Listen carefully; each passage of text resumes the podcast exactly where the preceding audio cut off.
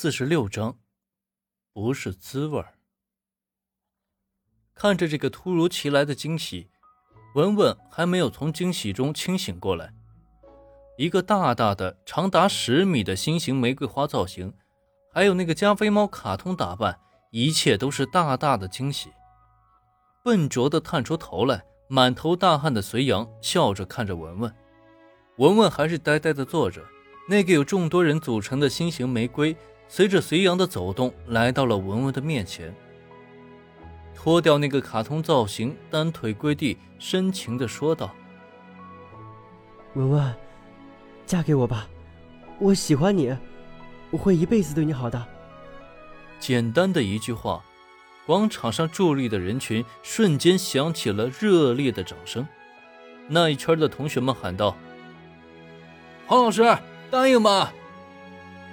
这一刻，黄文文的内心真是无比的激动。作为一个女孩子，每个人都期待有这样一次的求婚，但是今天这个太过于突然了。几年前也曾经有过一次类似的求婚，但是带给自己的是伤痕累累。今天这一切来得这么突然，脑海里边快速的飞过和隋阳认识的点点滴滴。文文心想。隋阳真是一个执着的人，也许是一个可以托付终生的人。黄文文也瞬间是泪流满面，冲了上去抱住了隋阳，在几千人的见证下点了头。当两个人深情的拥抱在一起时，除了广场上上千人的见证和鼓掌祝贺外，还被市电视台的一个快报类栏目给全程拍摄了下来，又是一个见证真情的时刻。同时看到这一真情时刻的，除了几千人之外，通过电视，隋阳的父母张琴还有端剑锋都看到了这个场面。每个人的心里滋味都是不一样。晚上的时候，文文收到两条短信，一条是张琴的，另一条是端剑锋的。祝福你。端剑锋的短信短短三个字，令黄文文的内心五味杂陈。切，抄袭我吗？没创意。张婷的短信让文文感觉很恶心。在这么多人的见证下，黄文文和隋阳走到了一起。看到这个消息的还有一个人，就是陈教授，内心还惦记着酒店里的那次事情。一家人看着电视节目里的场景，黄英不禁的感叹了一下：“哎，都是求婚。”差的也太远了。林木间和黄英当初的结婚几乎就没有求婚，也成了结婚后每次黄英调侃的对象。八点多的时候，黄文文和隋阳一起出去了。老太太的心里总算是又一件事情落定了。两个人的事情随着电视台的播放和网络的发酵，在学校里边已经又一次成了头条。好在这个学校的校风很开明，并没有什么太大的事情，只是戳了陈教授的神经而已。黄老师啊，要注意自己是老师，注意点影响。每次都搞这么大的动静，对学校的影响很不好的，你晓得吧？陈教授不止一次对黄文文说过，眼神中透露着敌意。每次看到陈教授的眼神，文文内心都感觉非常的恶心，想吐。虽然这个人的行径在学校里边是人尽皆知的，但是还是可以大摇大摆的在学校里走动。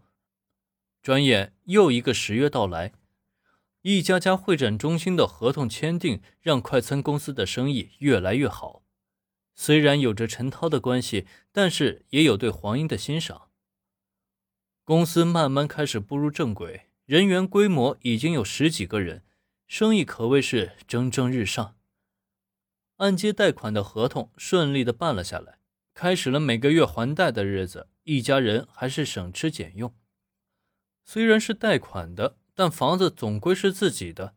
虽然有压力，但也是非常的开心。老太太又开始盘算着什么时间要孩子的事情，什么时间去检查身体。所谓天有不测风云，人有祸兮旦福。快餐公司在努力的运转着。每天都觉得十分的开心和快乐。林木间梦想着，如果有一天能扩展成大公司，自己也坐在凉爽的办公室里边，指挥大家开心努力的干活，不需要像现在这样风吹日晒。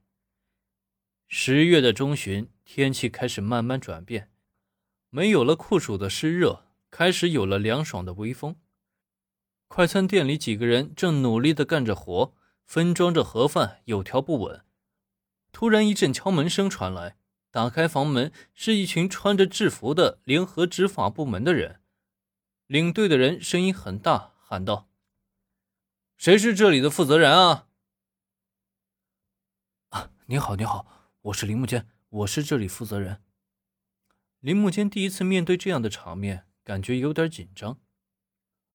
先不要干了啊，不要干了，把东西给我封起来，都先停下。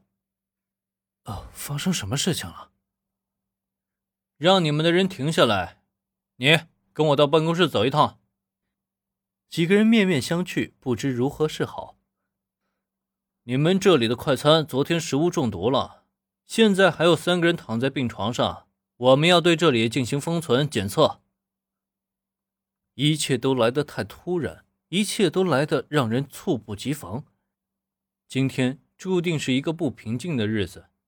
五百多份订餐，三个会展中心的订餐，一场不大不小的事故发生了。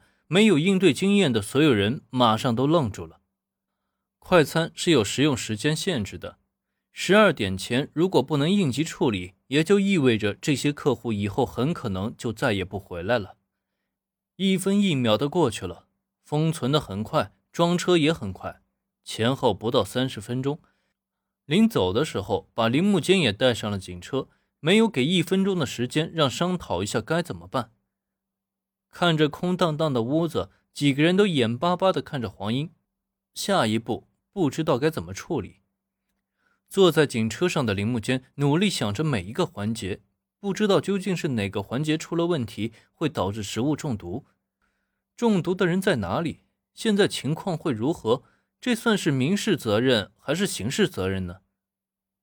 汽车开进了最近的派出所。林木坚对公安局的印象还是从电视上知道的那些。第一次面对全都是警察制服的人，不免心里又有少许的紧张。同样的，在店里的黄英心情也十分的紧张，不知道该怎么处理，必须有一个应对的措施。你们都过来听我说，我们今天出了什么事情，大家都不知道。但是为了以后的生意，如果我们今天丢了信誉，那么以后我们花再多的钱也补不回来。现在我们每个人都出去，就在城中村选择最好的饭店，直接和店长商量。